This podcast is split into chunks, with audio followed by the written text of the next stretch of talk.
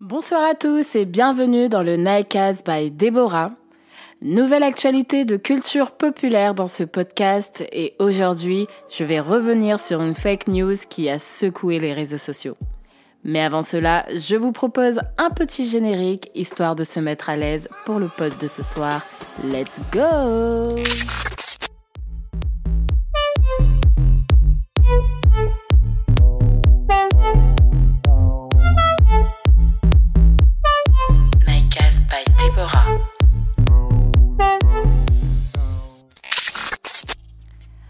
Cette histoire a donné des idées à plus d'une personne et on revient sur l'actualité d'Ashraf Hakimi, sportif de haut niveau au sein du club du Paris Saint-Germain. À tout juste 24 ans, le jeune homme vit malheureusement son premier divorce qui, je pense, restera gravé dans nos mémoires jusqu'à la fin de ce siècle. En 2020, l'international marocain épouse Iba Abouk, une actrice espagnole d'origine tunisienne et libyenne. Suite aux récentes accusations de viol d'une jeune demoiselle, Iba demande le divorce et en conséquence la moitié des biens d'Ashraf. Et selon les informations qui circulent sur les réseaux sociaux, cela ne s'est pas passé comme prévu puisque le juge annonce à la jeune femme qu'Ashraf ne posséderait aucun bien et que tout serait au nom de sa mère. Beaucoup ont crié au génie, qualifiant la stratégie d'Ashraf Hakimi de masterclass.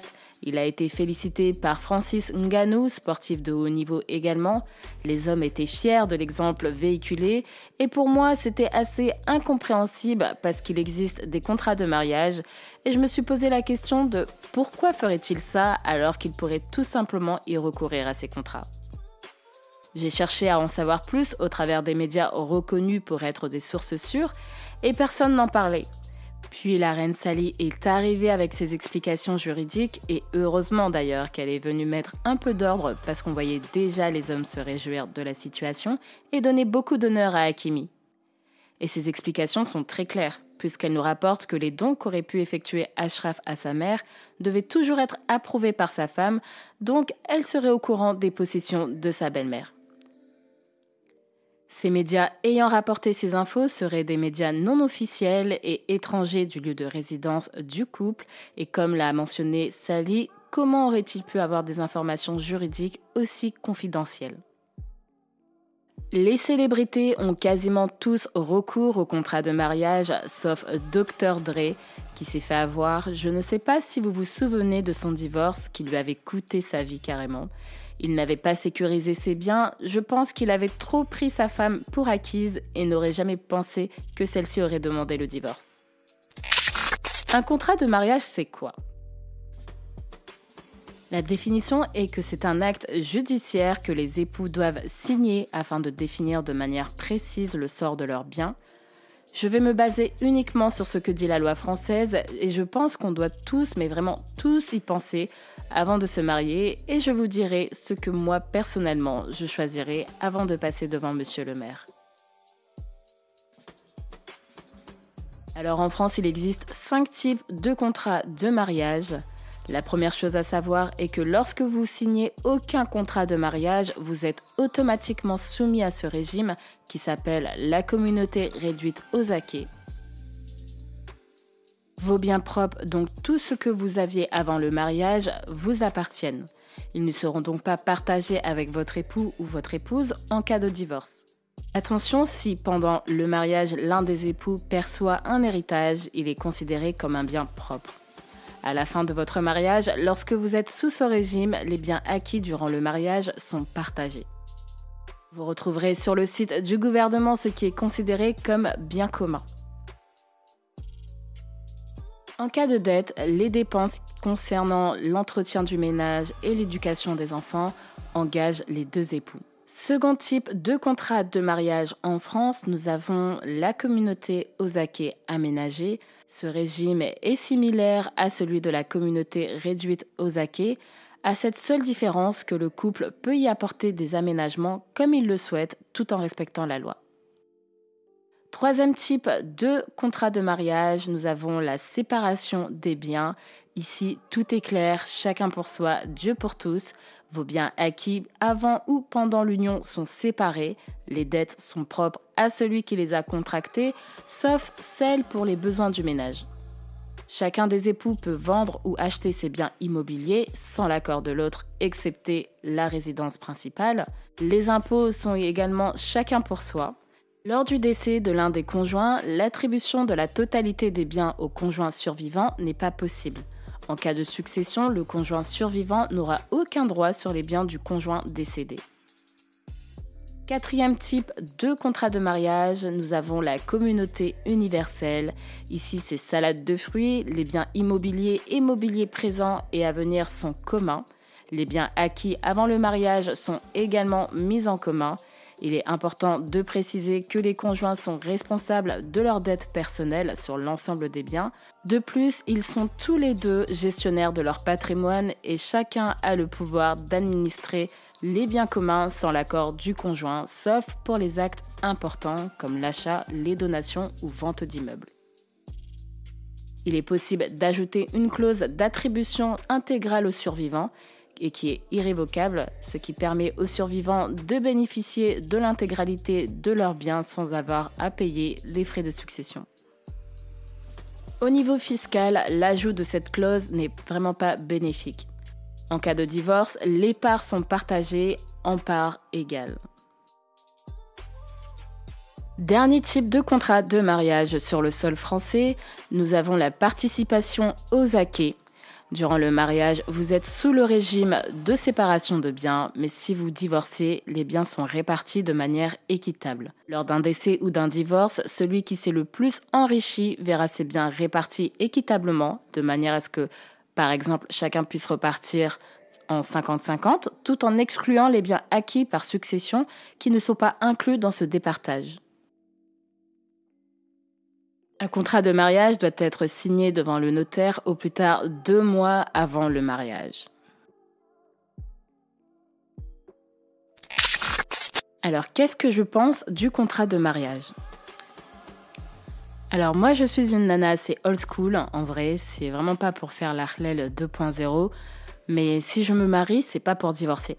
C'est la raison pour laquelle l'homme qui va se présenter et qui me parlera de mariage, j'en parlerai d'abord à Dieu, déjà pour savoir s'il l'a validé, parce qu'il est hors de question que je me base sur ce que je vois et sur ce qu'il me dit. Autant parler au big boss là-haut qui me dira oui ou non. D'ailleurs, j'éviterai les relations toxiques, les fous et tout consort.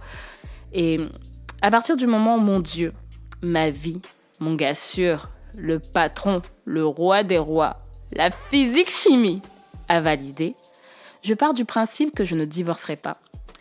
Et jusqu'à ce que la mort nous sépare, on sera ensemble. Il y aura certes des embrouilles, mais c'est pas les mêmes embrouilles qu'avec un enfant de pharaon. Il faut être honnête. On sera capable de surmonter les épreuves. Je pense que je signerai pour ma part un contrat de mariage sur une communauté universelle. On a dit jusqu'à la mort nous sépare, non? Et une fois mariés, nous sommes qu'un. Ton pied, c'est mon pied, ton problème, c'est mon problème, ma maison, c'est ta maison, mon argent, c'est ton argent, ma carte bleue, c'est ta carte bleue. Et je vais pas vivre comme un rat avec le père de mes enfants, mon mari, la chair de ma chair quand même. Je suis vraiment sérieuse quand je dis que si l'homme en question n'est pas validé par le big boss, c'est mort. Et je vais pas prendre le risque de me mettre avec une personne selon mes pensées et je préfère faire confiance à mon Dieu parce que jusqu'à présent, il ne m'a pas déçu. Il a mis des poteaux rentrants, des lucarnes de la moitié du terrain en fermant les yeux. Je ne peux que dire oui à ce qu'il me propose et je suis sûre de la relation dans laquelle je m'engage. Ce sont mes croyances. Après, je sais que beaucoup ne croient pas et pensent que ce sont des inepties. Mais si je vous raconte ce par quoi je suis passée et ce que j'ai vécu, vous verrez qu'un Dieu existe bel et bien. Maintenant, admettons que l'affaire d'Akimi fut vraie.